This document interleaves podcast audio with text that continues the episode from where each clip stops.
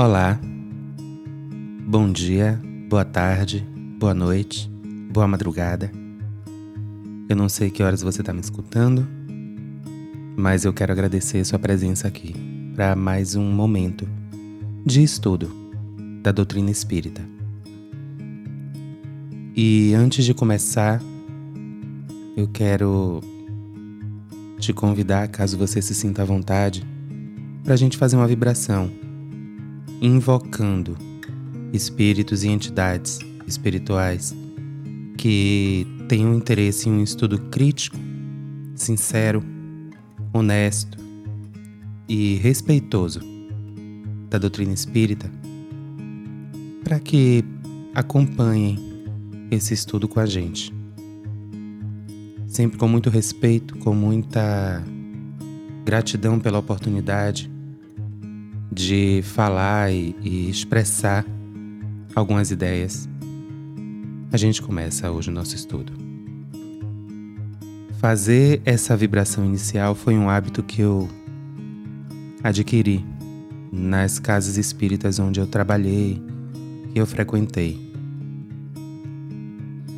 E por mais que algumas dessas experiências não tenham sido exatamente boas para mim, é um hábito que eu gosto de manter porque acho que faz parte de um contato saudável com seres inteligentes de um mundo invisível que há milênios vem sendo estudado pela humanidade. Talvez seja o tema que nunca tenha saído da moda, independente da cultura, independente da época. E mais uma vez estamos aqui conversando sobre a existência dessas entidades. Então, acredito que seja interessante manter o respeito, especialmente por aquilo que a gente não conhece ou só conhece parcialmente e ainda tenta compreender sem tanta influência dos nossos preconceitos. E nisso, obviamente, eu me incluo também estudar sobre o mundo espiritual ou estudar sobre a realidade espiritual é um tema sempre muito espinhoso e escorregadio ao mesmo tempo. O que me faz ter um cuidado muito grande com as palavras que eu uso aqui. Algumas pessoas me, me perguntaram no inbox se as pausas são de propósito. E sim, eu, eu, eu, escolhi deixar aqui, sem editar, sem ficar cortando tanto os silêncios e as pausas, porque eu acho que o, o tempo que eu uso para formular o meu discurso também é o tempo que pode servir para quem está me escutando processar o conteúdo da minha fala. E eu acredito muito na força do, do silêncio como esse espaço onde a gente consegue refletir um pouco a respeito do que está sendo colocado. Nossa mente tem tempo para ir acomodando as ideias que são propostas. Hoje eu vou trazer um conteúdo com alguns pontos que eu marquei a partir do item 7 da introdução do Livro dos Espíritos, onde até o fim da introdução eu fiquei com uma impressão muito forte. E esse ponto que ficou muito marcado para mim é que Kardec fala muito da importância da gente conhecer os fatos que comprovam que essas manifestações são feitas por entidades espirituais inteligentes independentes da médium ou do médium no entanto, Kardec não pontua esses fatos. Ao longo de toda a introdução ao Livro dos Espíritos, ele, ele usa a, a força dos fatos como argumento, só que ele não apresenta esses fatos. Na hora de apresentar esses fatos, ele sempre pede para a gente que a gente confie e se aprofunde nas observações em busca desses pequenos fatos que vão confirmar a origem espiritual do fenômeno. Eu não duvido disso, mas enquanto pesquisadora, enquanto pessoa que está atravessando essa doutrina, não em busca de aderir a ela, mas em busca de conhecer, eu sinto falta de alguns desses fatos. Quando a gente pega o resumo, por exemplo, de um, um trabalho acadêmico publicado, esse resumo costuma trazer pelo menos os resultados principais, quantificados. Costuma trazer o método detalhado. O método Kardec traz. O método de comunicação com os espíritos ele traz, ele apresenta. Mas os resultados quantificados, os resultados ali tabulados, minimamente categorizados, quantas manifestações ele colheu, por exemplo, que indicam que aquilo ali foi produzido pela própria médium, pelo próprio médium, e quantas manifestações ele categorizou que não podem ser produzidas pela própria médium, ele não traz. Ou pelo menos os 10 casos mais representativos, ou os 5 mais representativos, ele não traz na introdução. Então a gente fica um pouco, pelo menos eu me senti um pouco dependente de ter fé na palavra de Kardec. E não que a palavra de Kardec não mereça fé, não é isso. Mas enquanto pesquisadora, eu quero ter acesso ao registro dos fatos. Então, esse ponto, para mim, Kardec fica devendo na introdução. Mas aqui no item 7, ele vai chamar a atenção para uma coisa que eu acho que faz todo sentido. E que é uma crítica válida ainda hoje. Eu já falei sobre isso nos episódios anteriores, mas é importante a gente ressaltar o quanto a palavra da ciência acadêmica sobre a veracidade ou não de determinados fatos documentados, ela é uma palavra que vale até certo ponto, ela tem um alcance. E aí a gente pode citar, é, por exemplo, a classificação da transgeneridade como doença e que depois deixou de ser considerada doença passando a ser hoje apenas uma questão de, realmente de identidade de gênero da pessoa. Então, há muito pouco tempo, a ciência classificava como doença um traço identitário. E Kardec chama a atenção para essa tendência da ciência de, de, da ciência acadêmica de querer se colocar enquanto validadora universal dos conhecimentos, e a gente esquece que a ciência acadêmica está estabelecida sobre parâmetros materialistas. Então, tudo aquilo que é considerado matéria palpável, ela considera. O restante, ela é lucubra. E aí Kardec vai colocar aqui, para muita gente, a oposição das corporações científicas constitui, se não uma prova, pelo menos forte presunção contra o que quer que seja.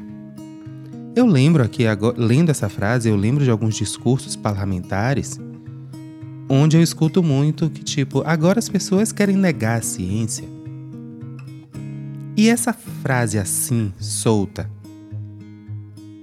normalmente vem junto com: Nós não estamos aqui para negar a ciência. Como se a ciência fosse inquestionável.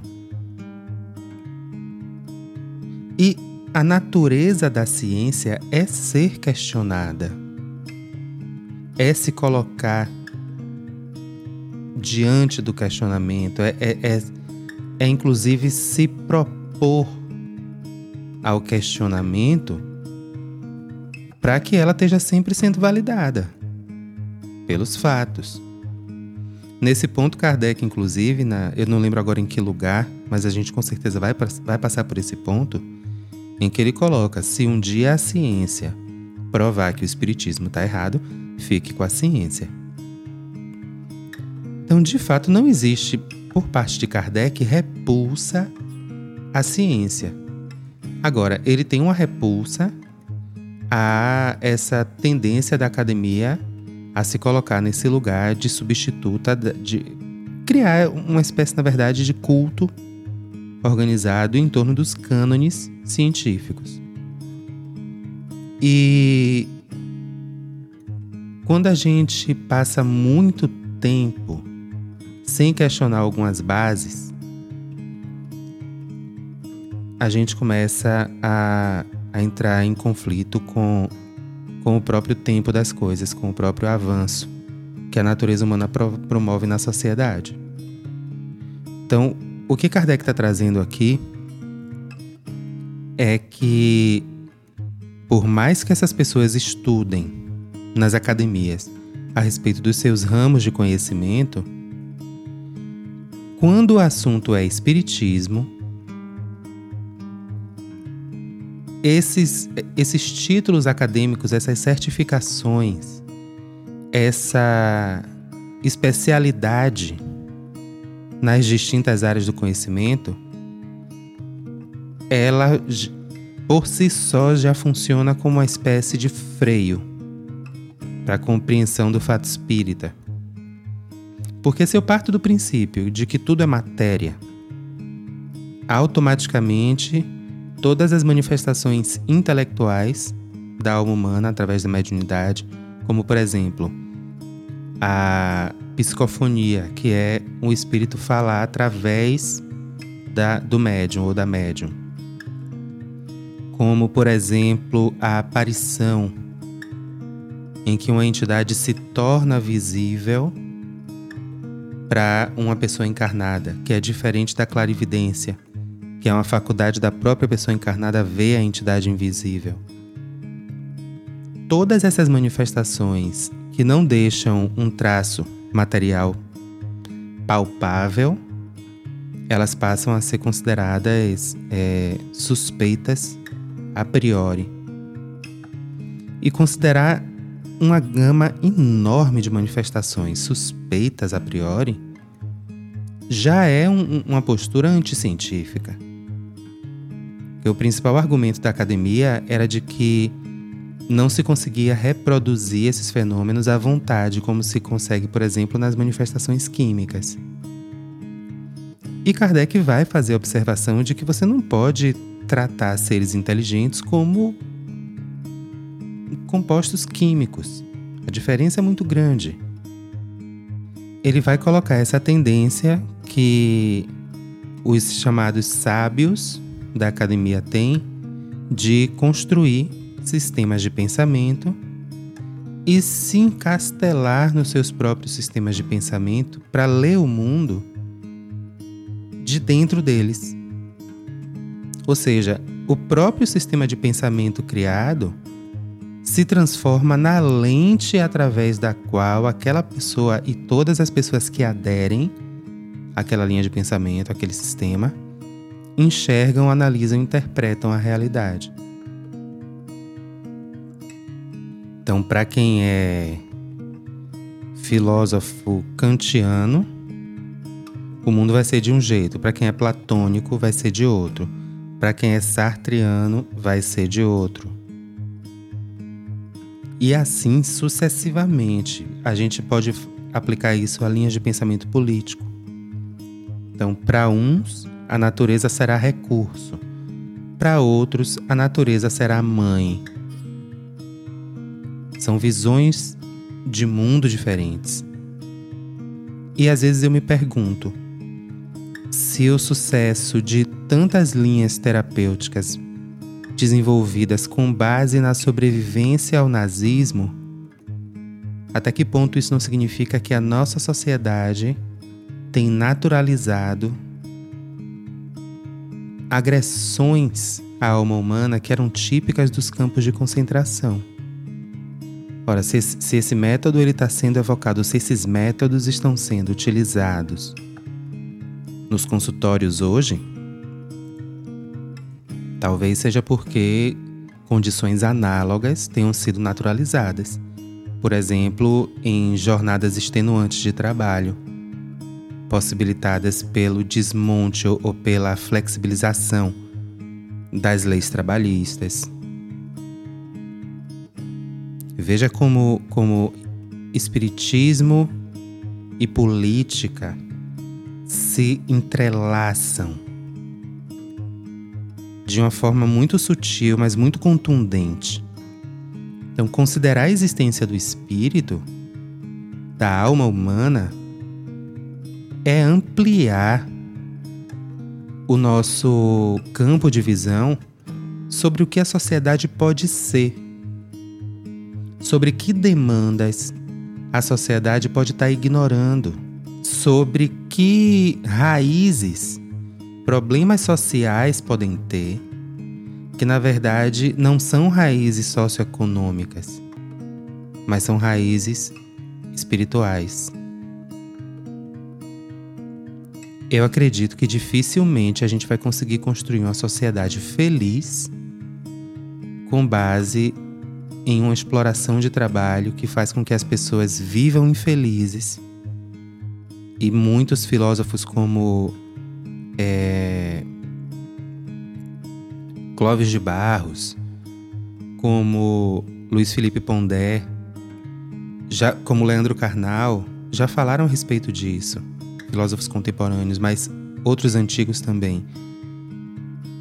Não dá pra gente achar que viver esperando o fim de semana para ter uma chance de ser feliz é uma representação válida de uma sociedade de sucesso.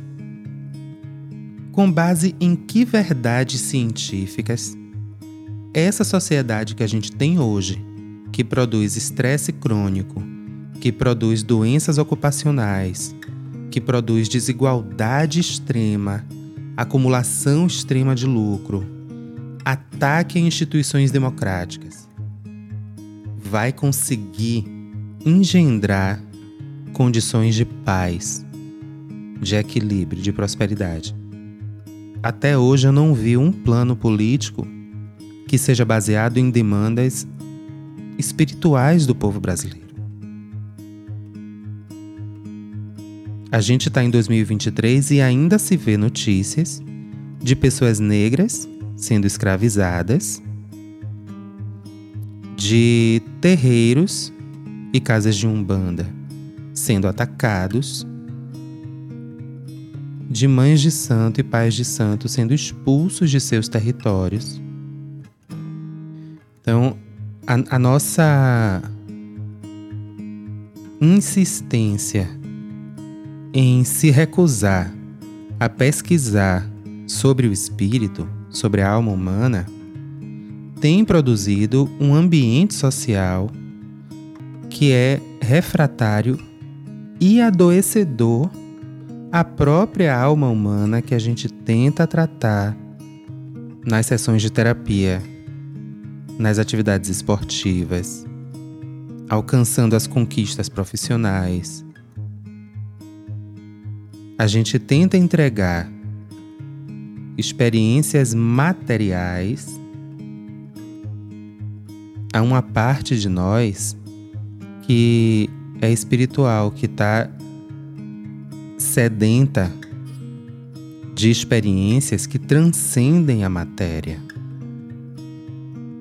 Só que aí Kardec, mais à frente, ele vai dizer mais uma vez: os fatos, eis o verdadeiro critério dos nossos juízos, o argumento sem réplica mas ele não apresenta os fatos. E isso é muito marcante aqui nessa introdução. Porque os fatos são o principal argumento de Kardec para rebater as críticas que ele mesmo está trazendo aqui. E ele não apresenta os fatos. Então fica um vácuo na fala de Kardec. E aí ele vai colocar mais à frente que a ciência propriamente dita é, pois, como ciência, incompetente para se pronunciar na questão do espiritismo. Só que ao mesmo tempo, um pouco mais adiante, Kardec vai levantar o argumento de que muitos sábios se ocupam de estudar o espiritismo como prova de que o espiritismo não é uma coisa que só interessa pessoas que não são sábias, vamos dizer assim. Kardec também não vai até o, o ambiente acadêmico para investigar o fenômeno que ele está investigando de acordo com as regras da academia. Então, meio que está todo mundo igual aí. E ele tem esse discurso de que a ciência não pode avaliar o espiritismo. Mas o espiritismo pode avaliar tudo, pode tocar em todos os ramos do conhecimento? Existe aí, nessa linha de pensamento de Kardec, um traço autoritário, um traço supremacista. Tanto existe que mais adiante a gente vai ver ele lançar o argumento de que os fatos espíritas eles se provariam por si sós e a ciência acadêmica ela seria ultrapassada pelo espiritismo. Ele até coloca como terceira revelação. Então, existe contornos no espiritismo de um projeto de poder. E esse é um ponto delicado.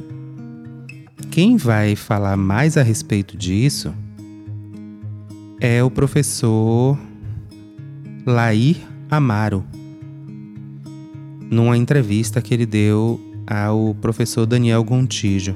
Vou deixar o link aqui na descrição também. E nessa entrevista, o professor Layamaro ele delineia bem o projeto de poder do espiritismo. Embora eu discorde da inclinação nem tanto dele, eu senti essa inclinação mais de Daniel Gontijo a desconsiderar a realidade do fato espírita por conta dos problemas que a codificação espírita apresenta. Os problemas metodológicos de Kardec e especialmente essa, essa visão europeia dele, né? essa visão supremacista que Kardec traz.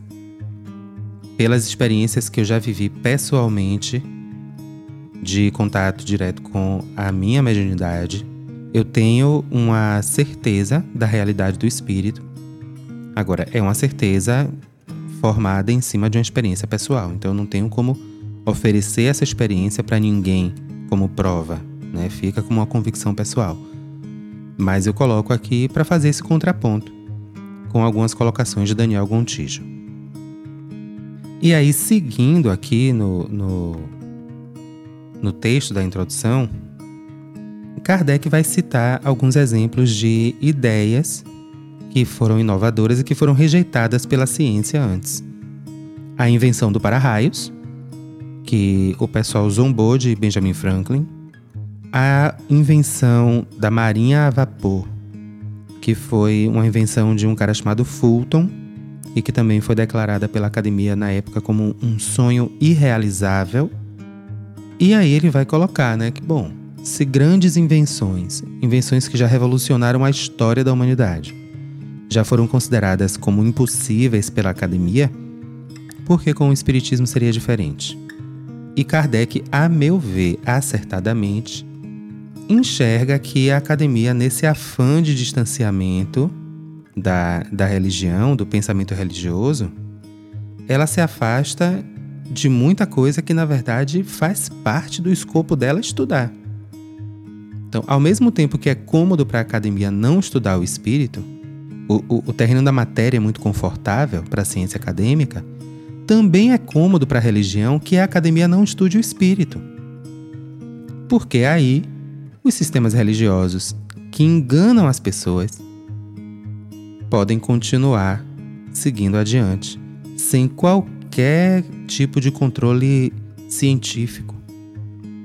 E se a academia fizesse o trabalho dela como Kardec cobra aqui, na introdução ao Livro dos Espíritos, realmente a gente poderia não estar tá lidando com esse tipo de problema hoje na sociedade. Então, por mais que Kardec seja supremacista, que é o erro dele, essa cobrança dele aqui é acertada. Então, é repudiar o racismo, apontar onde ele está presente, para que ele seja identificado, mas ao mesmo tempo a gente entender o que é que a gente deve aproveitar dos sistemas que esse pessoal criou. Porque senão, a gente não vai conseguir identificar onde é que se estrutura a opressão.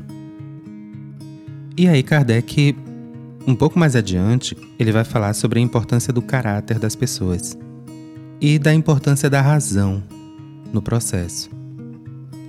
Só que ele vai começar a trazer alguns argumentos para cobrir, né, proteger, digamos assim, a doutrina de algumas críticas que vão terminar entrando em conflito uns com os outros. Exemplo: quando ele coloca que o que se chama razão não é muitas vezes senão orgulho disfarçado, e quem quer que se considere infalível apresenta-se como igual a Deus, é uma crítica válida, é uma crítica racional até.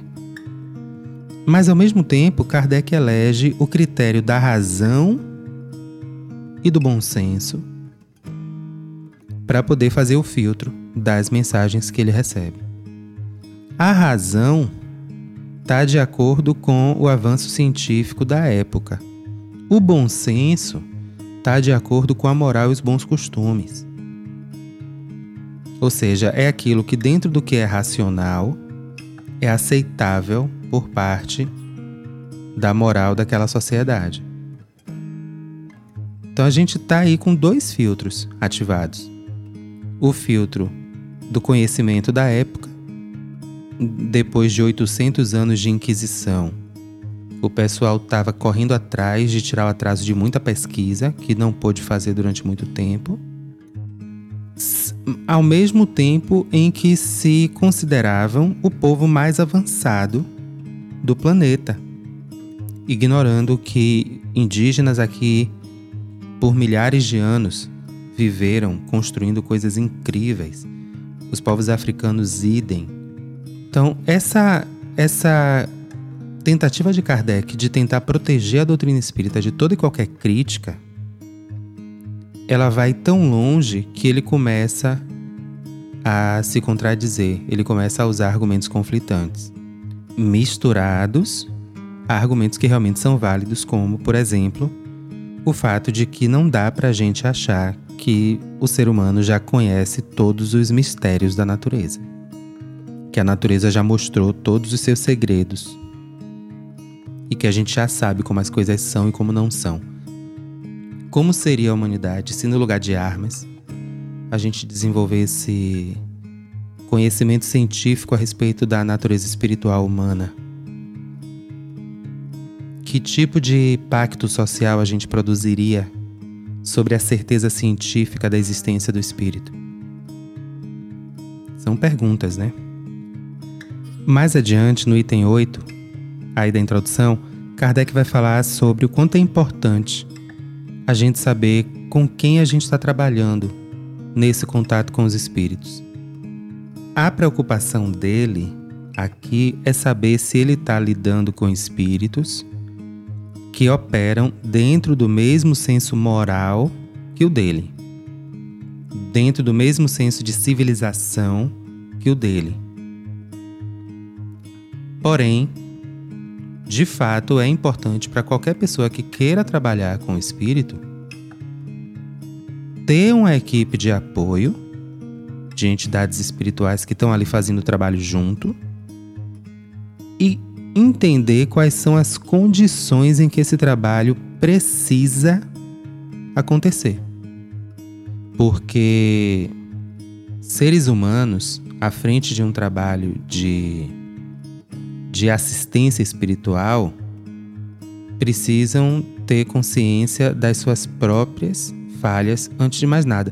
Então, se a casa espírita é um local de acolhimento e a líder espírita ou o líder espírita está ali pregando ódio ou incompreensão ou aversão a populações que são historicamente atacadas como a população LGBTQIA+, especialmente, mas não apenas, aquele líder espírita ele tem que se recolher à sua função de médium, que pode ser um excelente médium de atendimento espiritual, de desobsessão, e não ser palestrante, não ser dirigente. Porque esse lugar do acolhimento espiritual, ele está aqui nesse ambiente que Kardec está colocando. Olha, a gente tem aqui uma série de fenômenos que são reais, fenômenos de contato com o mundo espiritual que são reais, que podem ajudar as pessoas em, em questões subjetivas, em questões da alma humana, em, em, em desesperos. Eu já vi casos de gente chegando no centro espírita dizendo: olha, essa aqui é a última porta que eu tô batendo. Eu já fui em psicólogo, já fui em psiquiatra, eu já fui em médico, eu já fui em padre, eu já fui em, em tudo que você imaginar. Última porta que eu tô batendo é aqui. E negar a existência do fenômeno espiritual também é negar a essas pessoas o direito de serem tratadas com dignidade, de terem a sua mediunidade considerada como fato, não como doença mental, de terem direito a receber uma assistência de desobsessão espiritual, ou seja, de conseguir afastar um pouco qualquer entidade que esteja assediando a pessoa, independente do motivo, para que a pessoa tenha um tempo de respiro e possa mudar o que precisa mudar para romper aquela sintonia com aquela entidade, isso faz com que a pessoa volte a poder trabalhar, ela reintegra a força laboral. Esse é um pensamento que não é meu, era de Bernardo, que foi meu ex-professor, que também tem nas suas obras aí questões ligadas ao racismo, a gente vai falar mais para frente. Então existe uma repercussão social, política, econômica no trabalho de assistência espiritual. Desde que esse trabalho seja feito com critério e seriedade, que é um outro ponto que Kardec está chamando a atenção aqui na introdução. Que esse estudo tem que ser metódico, tem que ser constante, tem que ser assíduo. Porque para as entidades espirituais que vão trabalhar junto com aquela equipe, elas também se programam, elas também têm outros, outros afazeres e separam também um tempo de suas existências para estar tá em contato com aquele grupo. Então não é simplesmente chegar e dizer: olha, vai ser a hora que eu quero, e se não produzir o fenômeno assim, é porque não existe. Porque não é assim que a coisa funciona. Então existem acordos a serem feitos de horários, de formato da pesquisa, de como vai ser feita a coleta de dados, de como vai ser feito o controle de erros. Tudo isso aí é trabalho de quem está pesquisando também, não são os espíritos que vão dizer tudo. Fazer esse trabalho requer esse tipo de sujeição. Do mesmo jeito que uma pesquisa antropológica requer que a pessoa se sujeite às normas de convívio daquela comunidade. E aí Kardec vai começar de novo a trazer alguns traços aqui de racismo estrutural. Chegamos em um outro ponto onde a gente vê isso presente. Ele vai trazer um argumento que escorrega ali, ó, para dentro do, do racismo estrutural, que ele coloca. Por quê? Se os médiums não são instrumentos passivos, indispensáveis se lhes fazem habilidade e conhecimentos incompatíveis com a idade infantil, até tudo de boa, ou seja, tem criança médium que tá através da mediunidade dela tá respondendo pergunta de questões filosóficas que estão muito além do alcance daquela criança, pelo menos na sua condição normal. Só que aí ele continua a frase: que esses conhecimentos e essas habilidades são incompatíveis também com certas posições sociais. Ou seja, Kardec está deixando nítido aqui, claro, evidente, que dentro da sociedade onde ele estava ali desenvolvendo seu trabalho, determinadas classes sociais não tinham acesso ao desenvolvimento de determinadas habilidades e determinados conhecimentos. E se a classe inteira não tem acesso a algo que deveria ser direito de todas as pessoas, a gente está falando sim de racismo estrutural. De um grupo de pessoas que elege a si mesmo para se beneficiar com acesso a conhecimentos e habilidades, enquanto um outro grupo de pessoas fica proibido de ter acesso a isso pelas condições sociais que são engendradas pelo grupo dominante. Kardec fazia parte do grupo dominante. Mais para o meio do parágrafo, ele vai colocar que não é possível admitir a pretensão que algumas pessoas incrédulas têm de terem um monopólio do bom senso. Só que ele, Kardec, ele também está se colocando aqui como tendo o monopólio do bom senso. Mas continuamos. E que, sem guardarem as conveniências e respeitarem o valor moral de seus adversários, taxem com desplante de ineptos os que lhes não seguem o parecer. Ou seja, Kardec não aceita que algumas pessoas se considerem donas do bom senso a ponto de declarar sem capacidade quem não segue o parecer delas, mas ele, Kardec, declara sem capacidade as pessoas que não seguem o parecer dele a respeito dos fatos que ele está referenciando. Ah, não aceito que ninguém venha aqui dizer que eu sou inepto só porque eu não sigo o seu parecer. Mas eu, Kardec, estou dizendo que você que não segue o meu parecer é porque você é inepto. Você não observou bem os fatos. É Kardec que está dizendo isso aqui. Ele disse antes que ele observou bem os fatos e que por isso a conclusão dele é correta. E que quem diz que os fatos não, não são reais é porque não observou direito. É por inépcia. Contraditório. E aí, mais adiante, ele vai colocar no parágrafo que começa: julgar a questão dos espíritos por esses fatos seria tão pouco lógico quanto julgar do caráter de um povo pelo que se diz e faz numa reunião de desatinados ou de gente de má nota. E aqui Kardec começa a destilar racismo estrutural. Ele continua: com os quais não entretém relações as pessoas circunspectas nem as sensatas, ou seja, as pessoas sensatas e circunspectas, aquelas da moral dos bons costumes, sequer se entretêm com gente considerada de má nota, gente desatinada. A gente está falando aqui de um codificador que ele se põe em uma posição da sociedade na qual ele se considera realmente superior em relação ao vulgo, ao povo. E continua. Os que assim julgam, se colocando na situação do estrangeiro que, chegando a uma grande capital, pelo mais abjeto, ou seja, pelo mais repulsivo dos seus arrabaldes, seja, pela sua vizinhança mais repulsiva, julgasse de todos os habitantes pelos costumes e linguagem desse bairro ínfimo. Então, para Kardec, existem bairros ínfimos que são habitados por pessoas que compõem um ambiente abjeto. Isso é forte. Mas não para por aí. Ele continua: no mundo dos espíritos também há uma sociedade boa e uma sociedade má.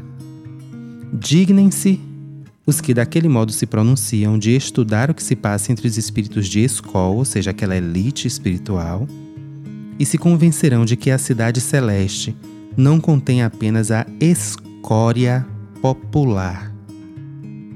Em um parágrafo, Kardec fez um, um, um retrato muito contundente de uma visão que ele tem de que o mundo espiritual reproduz não só uma separação entre bons e maus, ruins e, e certos e errados, é, atinados e desatinados, abjetos e, e, apreciáveis. Kardec está destilando aqui o, o, o, um suco de supremacismo. Que quando ele se refere à escória popular, bairro ínfimo, local abjeto, pessoas desatinadas, gente de má nota, contrapondo esse grupo às pessoas circunspectas e sensatas, a gente não está no campo do espiritual aqui, a gente está no campo do social, a gente está no campo do racismo estrutural, que é baseado na moral. Que as pessoas consideradas abjetas, elas são consideradas abjetas por não se encaixarem na moral. Por não se vestirem de acordo, por não amarem de acordo, por não falarem de acordo com aquilo que era considerado o certo moralmente. E com base nessa diferença, essas pessoas eram excluídas dos bairros que não eram abjetos. Eram afastadas das pessoas que não eram consideradas escória popular. Então, como negar que há racismo estrutural entranhado no Espiritismo? Diante de um exemplo como esse. São, são falas muito fortes de Kardec. E ele continua. Perguntam eles: os espíritos de Escol descem até nós?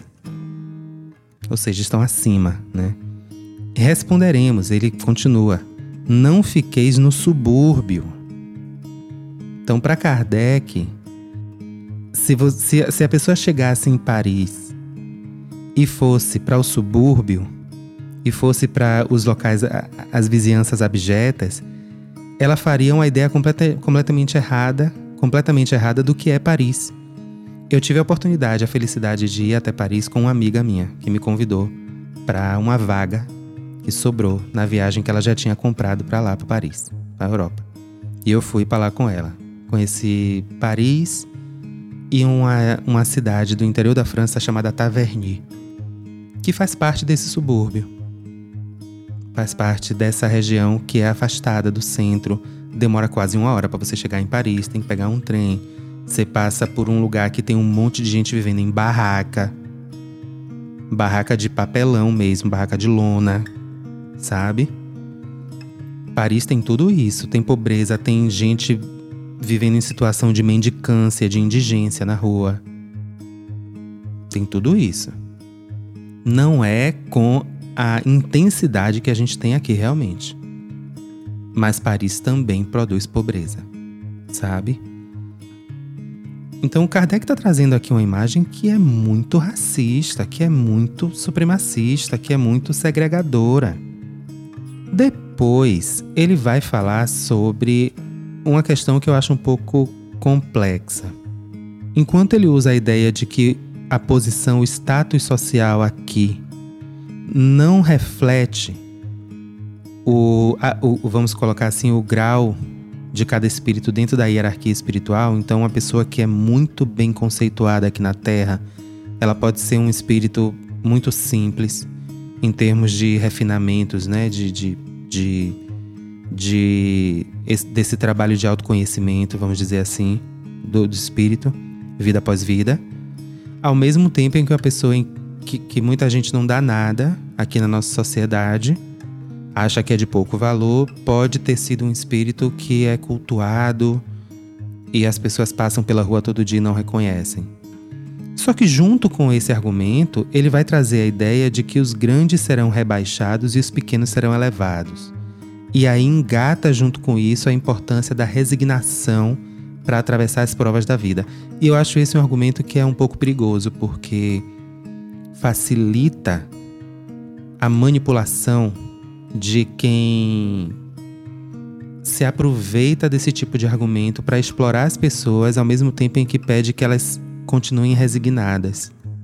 Eu acho perigoso esse, essa colocação de Kardec porque traz muito implícita essa ideia de que o sofrimento que a gente passa aqui vai ser recompensado no céu, enquanto a pessoa que vive na bonança vai ter um fim trágico. Além de punitivista e, e além de, de salvacionista, essa visão é muito útil para conservar condições de opressão social que são causadas por ganância humana. E aí ele vai falar sobre espíritos que tomam nomes de personalidades famosas para poder ganhar notoriedade. Eu já vi muita gente que frequenta centro espírita afirmar categoricamente que o espírito de Jesus se comunicava lá ou que o espírito de Paulo de Tarso se comunicava lá. Não duvido, sabe? Porque eu não estava lá. E mesmo que eu estivesse, eu não saberia identificar se era realmente Paulo de Tarso ou não, porque eu não conheci Paulo de Tarso, então fica difícil. E do quanto é perigoso a gente tomar essas comunicações como verdade absoluta. Então o Espírito chegou, disse que é Paulo de Tarso, então era Paulo de Tarso. Não necessariamente. Não necessariamente. E Kardec vai falar, eu considero que com razão, que a identidade do espírito importa mais nas comunicações de cunho particular, de cunho familiar, do que em grandes personalidades. Porém, Kardec também vai falar, isso é no item 12 da introdução, que seria possível, por exemplo, que o espírito de Platão fosse invocado para se comunicar e mandasse uma outra entidade autorizada a se passar por ele, Platão, para poder esclarecer a respeito de pontos que tivessem sendo perguntados sobre a doutrina que ele deixou. Só que eu acho isso uma questão controversa, porque, primeiro, se não é Platão e Platão não pode vir, o que é que custa o espírito chegar e dizer: Ó, oh, Platão não podia vir, não? E me mandou aqui no lugar dele, eu sou, sei lá, Fulano, que foi primo dele. Ninguém conheceu, mas tô aqui. Acho que seria mais honesto Seria mais justo. Ah, mas não tem como comprovar, mas também não tem como comprovar que era Platão. E aí Kardec vai falar que o que importa é o conteúdo. Bom, se o que importa é o conteúdo, para que mentir a identidade? Então é mais um, um argumento de Kardec que entra em conflito com outros pontos da doutrina que ele está defendendo. Que se o espírito é superior e, e, e preza pela verdade, não lança mão de mentiras, então, por que ele vai lançar a mão de uma mentira só para que as pessoas acreditem que é ele, sendo que na verdade não é ele? Não, não achei que foi um, não, não foi um argumento que me convenceu. E aí tem um ponto um pouco mais para frente que ele vai dizer que o espírito de um homem de bem não falará como de um perverso ou de um devasso. A gente sabe que isso não é verdade. A gente sabe bem que isso não é verdade. Que homens de bem também são capazes de falar como perversos e devassos. A gente sabe disso. Então Kardec está partindo do pressuposto de que todo mundo é o que aparenta ser. Então, se aparecer o, o espírito de São Francisco de Assis e falar de um jeito que a gente achar que pode ser, por exemplo, do bocage, eu não sei até que ponto seria impossível isso, entende? Não condiz com as expectativas se a gente for levar em consideração o Francisco de Assis registrado no que tem escrito, mas de perto todo mundo é um pouco louco, né? Então não sei até que ponto esse filtro de linguagem que Kardec estabelece, ele realmente é um filtro efetivo para identificar superioridade moral de espíritos e identificar a própria entidade que está se comunicando. Eu concordo que a linguagem ela pode ser um indicativo de identidade do espírito, mas talvez ela não seja um, uma uma prova tão inconteste, uma prova tão certa da identidade de quem está se comunicando. E aí a gente chega no item 13. No item 13, Kardec vai falar sobre outras influências que, que interferem na natureza das respostas, que, das respostas que os espíritos dão. Mas ele não diz que outras influências são essas.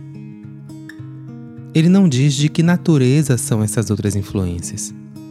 Fica tudo muito vago, fica tudo muito muito solto, sabe? E isso também me chama atenção.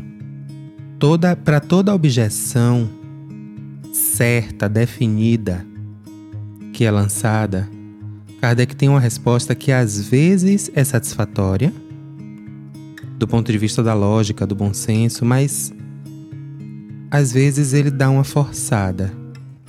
Só porque ele já analisou. Ele pede que a gente confie na análise dele sem apresentar os dados. Mais uma vez. E desse jeito o Espiritismo vai deixando de ser filosofia para ir ganhando contornos de fé, de crença religiosa. E esse mesmo movimento de acredite no que eu estou dizendo porque eu já estudei e vi que é assim, é o movimento que a ciência acadêmica faz. E que também pode levar a erros graves. Porque quem está pesquisando é um ser humano, é uma pessoa. A escolha dos dados depende disso, a escolha da pergunta investigativa depende disso. Então, quem faz a pergunta investigativa em uma pesquisa define o rumo da pesquisa, sabe? Então, é necessário que, ou seria necessário que Kardec trouxesse aqui na introdução que dados são esses. E eu sinto que ele vai sempre saindo pela tangente muitas vezes. Tem outros fatores que interferem nisso aqui. Que você tem que estudar e tem que observar atentamente. Tá, mas que outros fatores são esses, Kardec? Que fatos são esses? Cadê? Quem foi? Qual foi a média? Qual foi a data? Qual foi o evento? Qual foi a ocorrência que te deu essa convicção de que esses seres são entidades espirituais? E eu tô fazendo essas observações aqui. Eu tenho um, uma convicção pessoal de que entidades espirituais existem. Mas enquanto acadêmica, eu sinto falta de dados aqui nas afirmações de Kardec. E isso de fato enfraquece o argumento dele. Não é que o, o fenômeno seja menos real por conta dessa falha dele, mas essa falha dele compromete sim. Tem questões aqui que eu acho que, que ele poderia ter sido mais cuidadoso para apresentar os dados, porque senão realmente não passa no crivo científico. E no parágrafo seguinte, ele ainda vai falar que quando tem contradição, essa, na, nas respostas dos espíritos, essa contradição é muito mais aparente do que real. Então, de um lado, ele fala que usou um método para poder se comunicar com os espíritos, que era mandar a mesma pergunta para diferentes grupos de, de estudo dos fenômenos e das respostas que ele recebia, ele selecionava aquelas que eram concordantes entre si. Mas se agora ele está dizendo que a, a, a discrepância, a discordância muitas vezes estava muito mais na forma do que no fundo da mensagem, ele já está adicionando uma camada interpretativa ao filtro que ele está elegendo. Então já não são mais as mensagens que concordam entre si, são aquelas mensagens que ele entende como concordantes entre si, ainda que as palavras digam o contrário. E aí a gente vai vendo o quanto de Kardec começa a ter dentro do Espiritismo, o quanto de kardecismo começa a ter dentro do Espiritismo. Ou seja, o quanto do pensamento de Kardec permeia o pensamento do Espiritismo.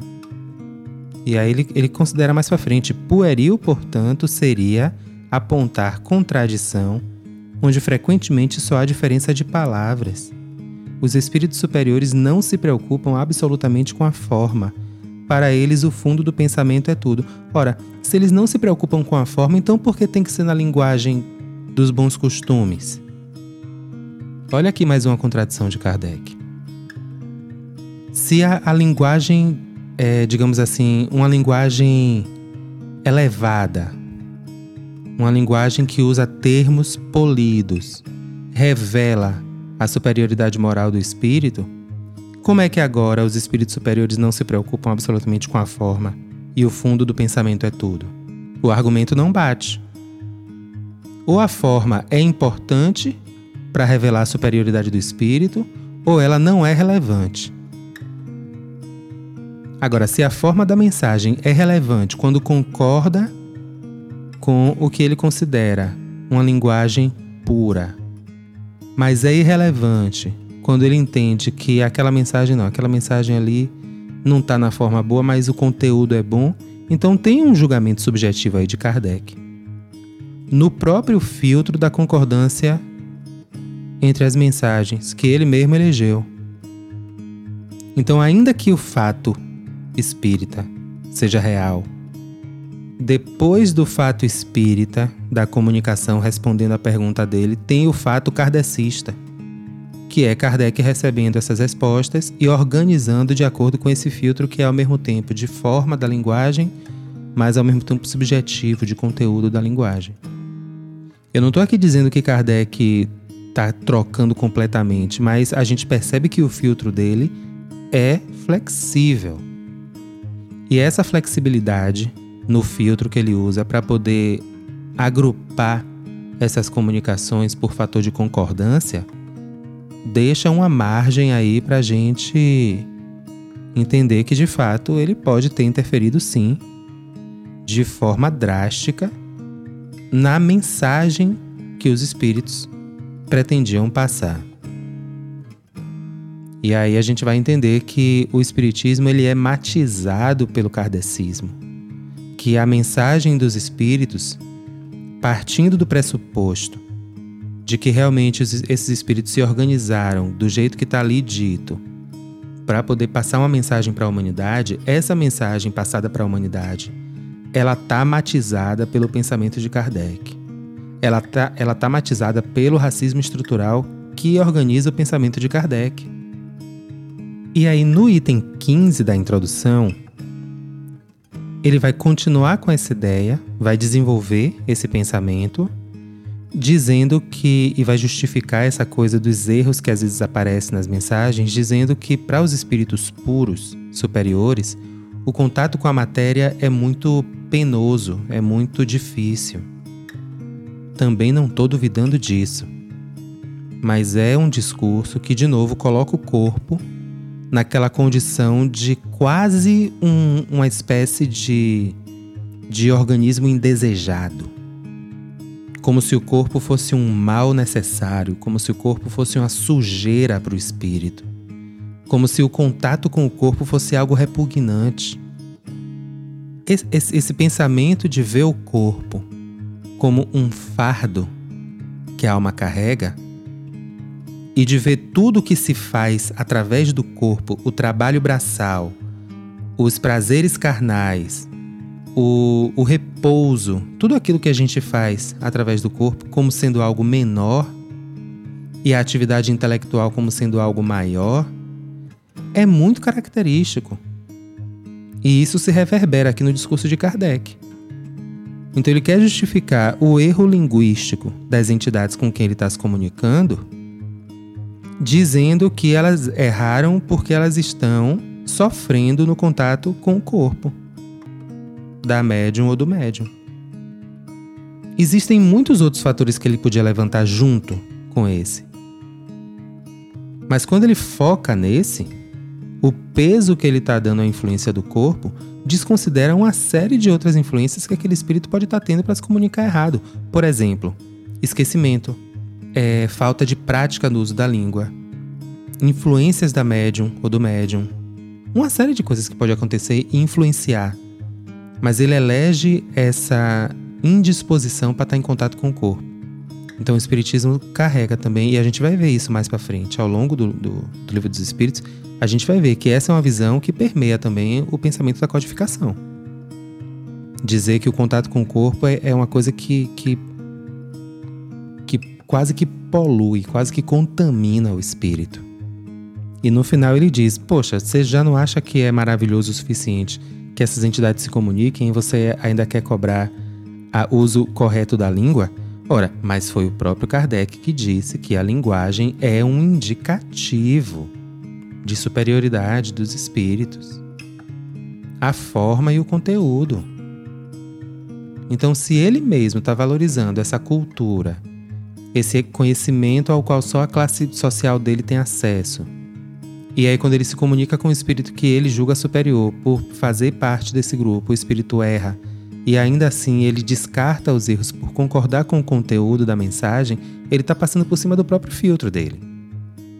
Sem nenhuma ressalva, de boa.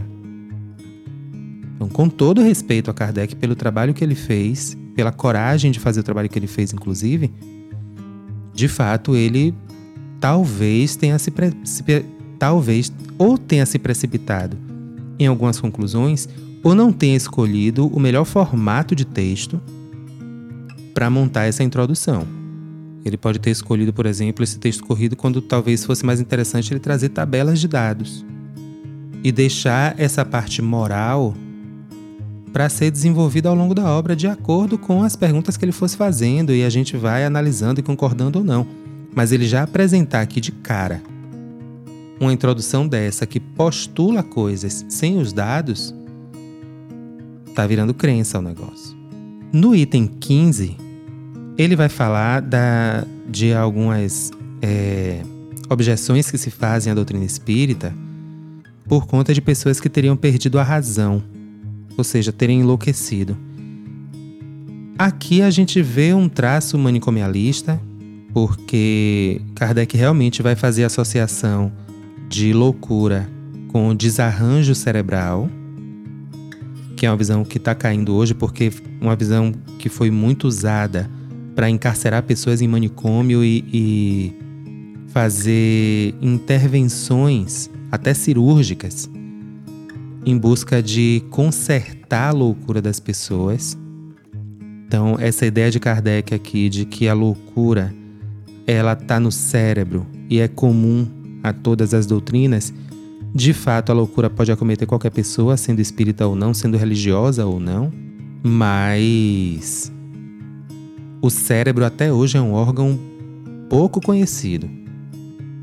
E até onde eu sei, se alguém tiver informação contrária, eu vou agradecer se puder indicar nos comentários, mas até onde eu sei, não existe uma palavra final sobre a loucura ser ou não resultado de um desarranjo cerebral. Então existem algumas postulações que têm que ser feitas com muito cuidado, muito critério e às vezes até nem devem ser feitas.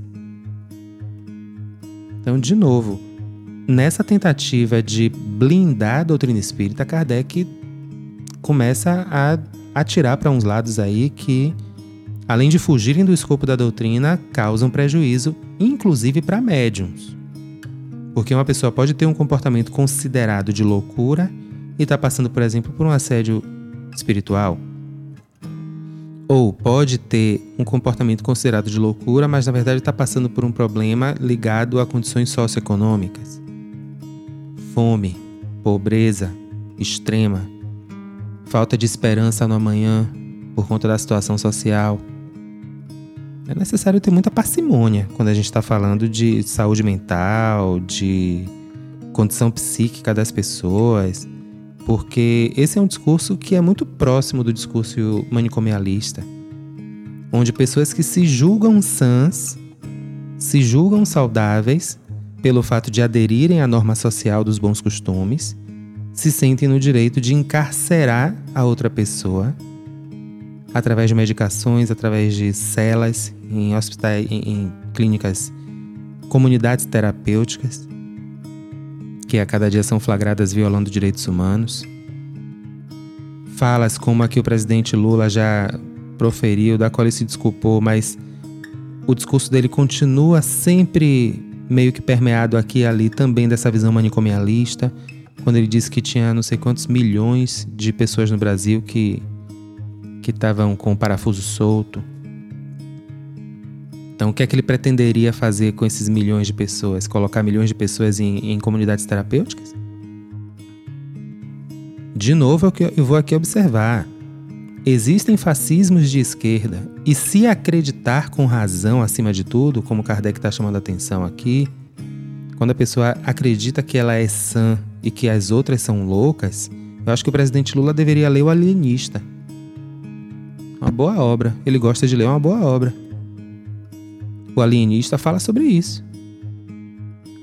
Então é preciso termos cuidado. Do mesmo jeito que a gente está pedindo a Kardec aqui, cuidado antes de afirmar com tanta categoria que ele detém a razão sobre os fatos, a gente também pede cuidado aí, por exemplo, à comunidade de saúde mental, profissionais de saúde mental.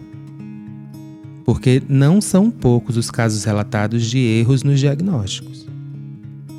E o, dentro do movimento espírita, infelizmente hoje, existe também uma tendência a interpretar questões de ordem espiritual como se fossem questões de ordem psicológica, como se fossem questões de ordem cerebral.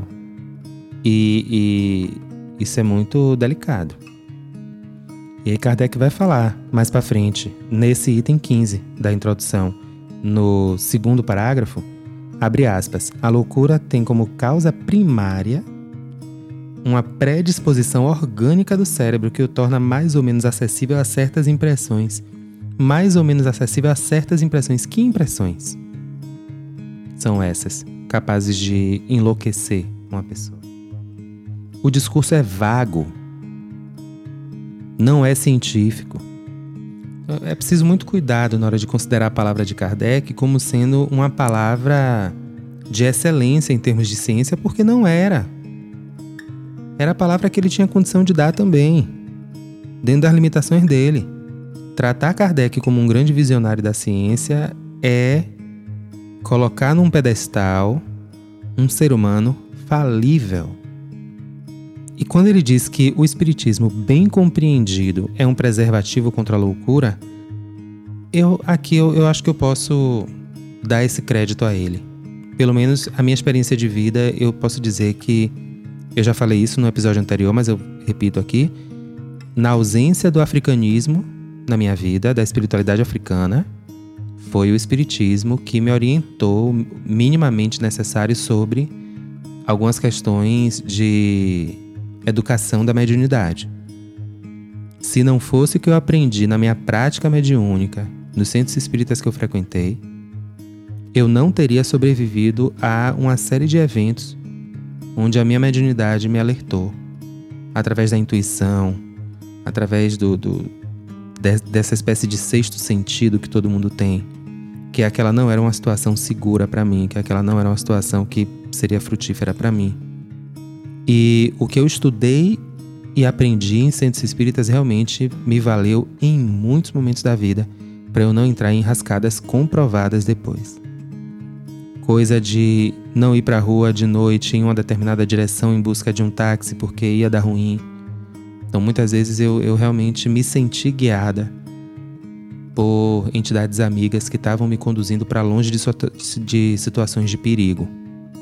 Então, de fato, isso pode proteger contra a, lou a loucura? Pode, desde que a gente tenha uma visão crítica. Porque senão o espiritismo também pode ser sim uma porta aberta para a loucura. E, isso não tem nada a ver com desarranjo cerebral, isso tem a ver mesmo com ideias manipuladas na cabeça das pessoas, que são resultados de interpretações pessoais de dirigentes espíritas. Não são nem colocações dos espíritos, e muitas vezes também não são colocações de Kardec, embora Kardec tenha muitas colocações questionáveis. E é aqui nesse trecho que ele vai falar aquela questão que eu já comentei da resignação ser desejável. E aqui a gente entra na última parte da introdução, que é o item 16, onde ele vai analisar as duas últimas objeções que são feitas contra a doutrina espírita. E ele vai diferenciar elas do seguinte jeito: que um grupo de pessoas admite a possibilidade dos fenômenos espíritas serem reais, mas não serem espirituais, ou seja, serem fenômenos causados pela própria médium ou pelo próprio médium com base em conhecimentos que carrega consigo, seja de vidas sucessivas ou seja, enfim, intuições. E a outra parte, que acha que os fenômenos são reais também, mas que a médium ou o médium, quando entra em transe, ao invés de colher esses conhecimentos em si mesma, colheria esses conhecimentos numa espécie de inconsciente coletivo, uma espécie de repositório de conhecimentos, uma espécie de atmosfera de conhecimentos que registra ideias de toda a humanidade e com a qual as pessoas se conectariam para poder canalizar um pouco disso. E ele vai fazer uma distinção né, entre o primeiro grupo, que acredita que é o médium que faz, que realmente esse fenômeno existe, que ele estudou isso por mais de 35 anos na Sociedade Parisiense de Magnetismo, e que é o sonambulismo desperto, ou seja, uma manifestação da própria alma encarnada, do próprio espírito que anima aquela médium ou aquele médium, e que quando entra nesse estado de transe, consegue recuperar parte da memória, parte das habilidades cultivadas em vidas anteriores. Então, o sonambulismo desperto é uma expressão da própria alma encarnada da pessoa, manifestando aquilo que ela já traz consigo. Esse é um fenômeno que existe? É. É possível? É. Explica todas as ocorrências de manifestação mediúnica? Acredito que não com base no que eu já estudei, não vou me alongar aqui agora, acredito que não explique tudo. Essa outra teoria que, que Kardec traz aqui, né, do outro grupo de pessoas que, que fazem objeção à doutrina, de que ao invés de, de serem coisas que a pessoa traz em si, serem conhecimentos que ela pega na atmosfera, vamos dizer assim, nessa espécie de inconsciente coletivo, Kardec vai dizer que não acredita muito nessa possibilidade. Eu, sinceramente, eu não sei o que dizer a respeito. Primeiro porque Kardec não trouxe os fatos que ele poderia ter trazido para provar o ponto de vista dele. Aqui na introdução, pelo menos, ele não trouxe ainda. Segundo, porque é uma teoria improvável, mas também é plausível. Porque considerando que exista uma entidade, vamos dizer assim, que agregue a memória de todo mundo que já viveu,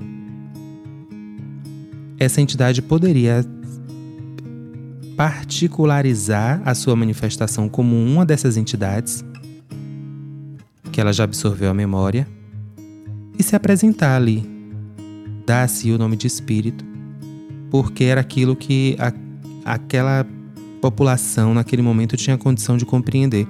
E os espíritos dizem a Kardec: nós não estamos te contando tudo, existem coisas que vão ficar para o futuro. Então a gente não sabe até que ponto as coisas realmente são o que parecem ser. Então, a impressão que eu fiquei aqui dessa introdução é de que Kardec ele faz um grande esforço para poder fazer com que a gente entre no estudo da doutrina já com algumas convicções firmadas, mas ele, embora ele consiga convencer naquilo que não tem como provar com o uso de dados científicos, que são as elucubrações lógicas que ele faz, as extrapolações lógicas que ele faz, tá, etc. A parte que depende de dados, que são os fatos que ele cita tanto, ele não apresenta. E aí o discurso dele perde força aqui. Porque se ele está dizendo que existe uma ciência espírita, ele não apresenta os fatos, ele só está dizendo que existe uma ciência espírita.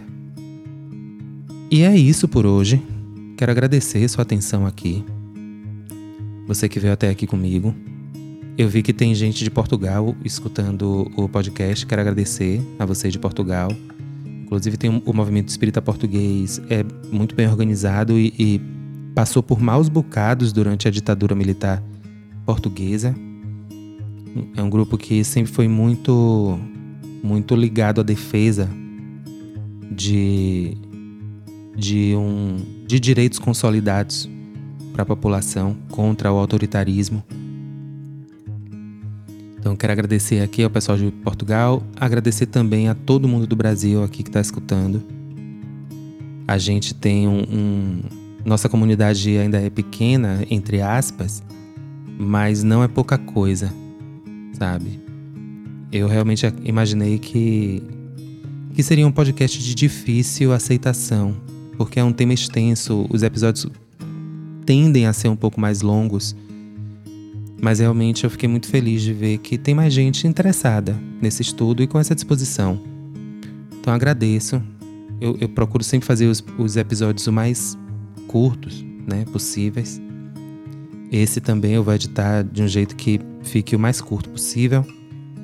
Mas se você quiser apoiar o projeto, gostaria de te convidar para clicar no link do Apoia-se aqui na descrição do episódio. E lá você pode contribuir com um valor que você escolher e receber em contrapartida mais conteúdo produzido. E também ter acesso aos encontros semanais, para a gente poder trocar uma ideia mais detalhada antes da gravação de cada episódio. E é isso. Eu me despeço por aqui hoje, agradecendo aos espíritos que se aproximaram nesse estudo pela disposição em estudar e estar tá aqui com a gente. E te vejo na semana que vem, quando a gente vai analisar o discurso dos prolegômenos, que é a parte onde os espíritos colocam ali a sua própria introdução ao trabalho. E a gente vai entender o que é que os espíritos escolheram dizer depois da introdução de Kardec. Um abraço para você, até semana que vem e muita paz. 脚掌